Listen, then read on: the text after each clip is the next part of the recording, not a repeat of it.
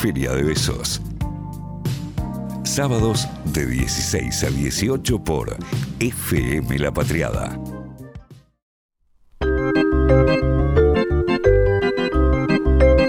Bueno, vamos entrando un poquito en lo que fue y es la agenda de esta semana. Ayer nos enteramos, eh, primeramente por redes sociales, que en la provincia de Salta más precisamente en Tartagal, se llevaron detenida una médica del hospital Juan Domingo Perón por practicar un aborto. Hace unos minutos, el programa anterior, Virus y Entré, entrevistó a la médica, así que les digo ya mismo que vayan a los lugares donde se busca ese tipo de recortes, a buscar eh, la entrevista que desde ya es súper potente y escucharla a ella es eh, una recomendación que les hacemos desde acá. Bueno, eh, volviendo un poquito y darles eh, contexto a aquellas personas que no llegaron a escuchar la, entrevista y tampoco se han enterado mucho sobre el tema. Eh, ayer, como decíamos, la detuvieron a esta médica en el Hospital Juan Domingo Perón, en la provincia de Salta Inmediatamente la campaña nacional por el derecho al aborto, la red de profesionales y distintas organizaciones se manifestaron repudiando la detención, dado que la profesional actuó acorde a la ley 27.610 de la interrupción voluntaria del embarazo y atención post-aborto. ¿Qué fue lo que sucedió?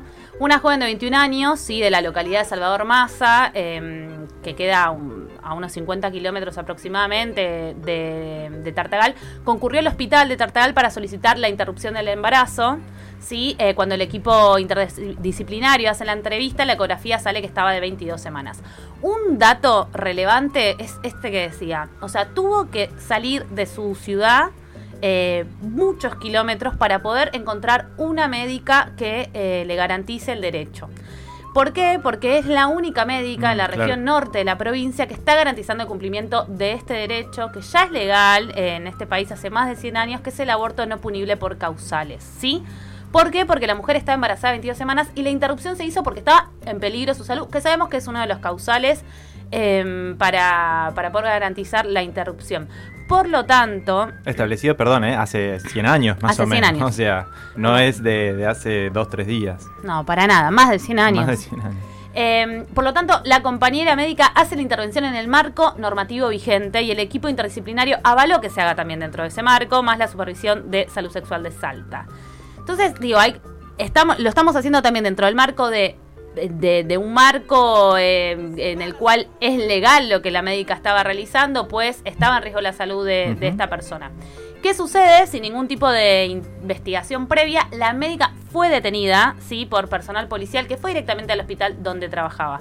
Si escuchan la entrevista que realizaron los compañeros eh, de Vilus y entré hace un ratito, ella relata cómo fue eso y la verdad que es bastante eh, es alarmante todo lo que está sucediendo y particularmente lo que le pasó a ella y enciende distintas eh, alarmas. Un punto clave es que quien denuncia no es la persona gestante, sino una tía. Claro, la familia. Y escucha entonces que se entera porque un médico del hospital viola el principio de confidencialidad y de secreto profesional y comunicó a familiares de la persona gestante que solicitó el aborto que estaba internada. Entonces así es como los familiares se enteran. O sea, esto abre la puerta a distintas cuestiones, pero acá hay uno de los puntos de alarma. Esto abre la puerta a que cualquier persona externa decide sobre la, decisión soberana de la persona. Es decir, que hay personas externas que pueden hacer una denuncia y ahora no solo en la persecución que siempre existió hacia los cuerpos gestantes que, quieren y querían decidir sobre eh, sobre sus cuerpos, sino también ahora sobre eh, les médicas, ¿no? Sí. Incluso eh, y hacen e inician esta denuncia aún por fuera del principio de autonomía de la paciente, o sea, violando totalmente eh, esa, ese resguardo de confidencialidad y de secreto profesional. Bueno, como siempre sabemos, apenas salió la noticia se encendió la alerta feminista porque si nos tocan a una, nos tocan a todas y eso eh, ya lo hicimos carne, lo hicimos práctica política y entonces inmediatamente organizaciones y activistas de todo el país salieron a defenderla y a las horas fue liberada. Pero em, es como, es como comentaba hace un ratito, hay varias alarmas, ¿no? Y varias preguntas me parece que, nos, nos, llevan a hacer, por un lado, cómo se está aplicando hoy la ley, ¿sí? Porque lo que vemos es que actualmente o no en todas las provincias se cumple de la misma manera.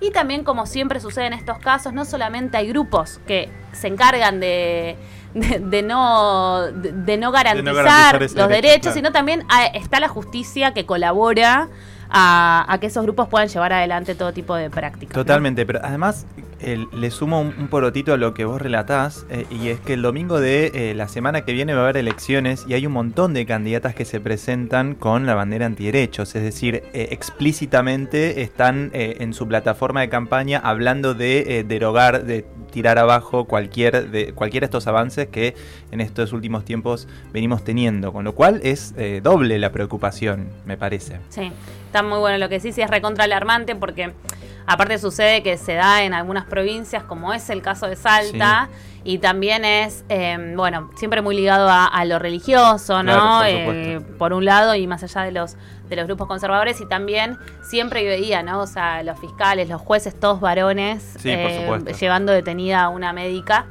Em, y acá hay uno de los puntos que por ahí, que en esto que decía, que es lo que nos deja, hoy la médica la liberaron, pero me parece que las alarmas que encendieron fueron muchas y también para empezar a mirar a esas provincias, para empezar a pensar, incluso cuando, un punto, cuando la compañera médica estuvo detenida, y si es la única en la región norte que garantizaba y que garantiza el, derecho y el acceso al aborto, eh, ¿quién lo garantizaba? O sea, si esa médica queda detenida. O sea, ¿qué persona en esa región de Salta le va a estar garantizando el acceso al aborto de las mujeres, no? O sea, si la única encima la, detienen, es joda. Sí, sí, sí. Entonces, eh, sí, un poco dar el contexto de, de Salta.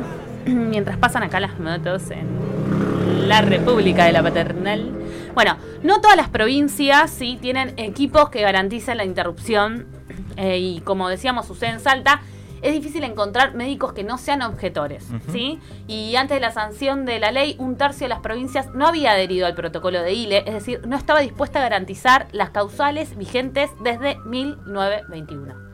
O sea, la Dirección Nacional de Salud Sexual y Reproductiva del Ministerio de Salud de la Nación eh, mandó una carta este, este, último tiempo a las autoridades sanitarias de Salta, haciéndole llamada de atención, ¿no? O sea, por los problemas que, estaban. Eh, que estaban registrando, que no estaban cumpliendo el acceso a la ILE y a la IBE en la provincia.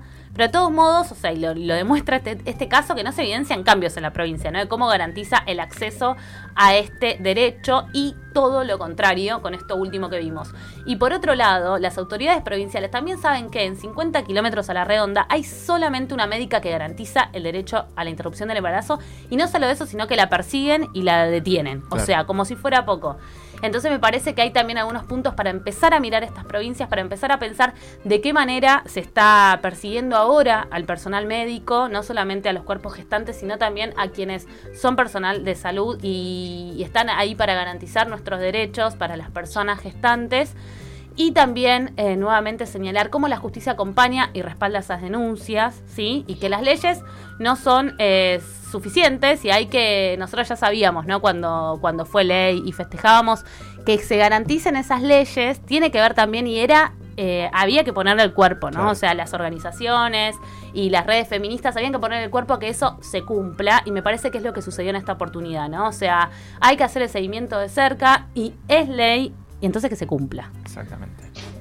Y pero al mismo tiempo, que también lo decía la, médica en la entrevista cuando hablaba con, con y Fabián ¿no? que eh, eh, se está comiendo todo un proceso, ella hoy recuperó la libertad, pero bueno, queda enmarcada en este, en este proceso. Y algo que ella también decía y que por eh, cercanía con la ciudad de Salta y con esa provincia, eh, para las médicas que sí garantizan ese derecho y tienen que convivir en ambientes muy hostiles, con sus mismos pares, con las enfermeras, con las personas que hacen los prequirúrgicos, con los camilleros, es realmente muy hostil para eh, las médicas que sí garantizan ese derecho y es algo que de, hoy salió el tema de Tartagallo por una cercanía afectiva con la provincia y con personas de Salta, es que tengo también esa voz y estoy segurísimo que sí pasa eso en, lo profundo del país. Sí, incluso, o sea, de la médica no se conocía el nombre eh, ayer porque no por una cuestión legal solamente por la persecución de la, del pueblo, de la ciudad y de alrededores sobre ella en el caso que se conociera, ¿no? O sea, es la única,